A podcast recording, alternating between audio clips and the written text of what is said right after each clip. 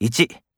その書類、メールで川島さんにも送っといたから。川島さんって言えば、病気だったらしいけど、もう大丈夫なの？2、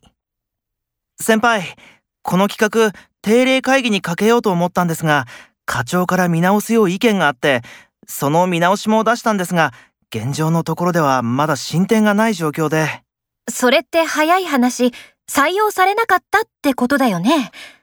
まあ、しょうがないか。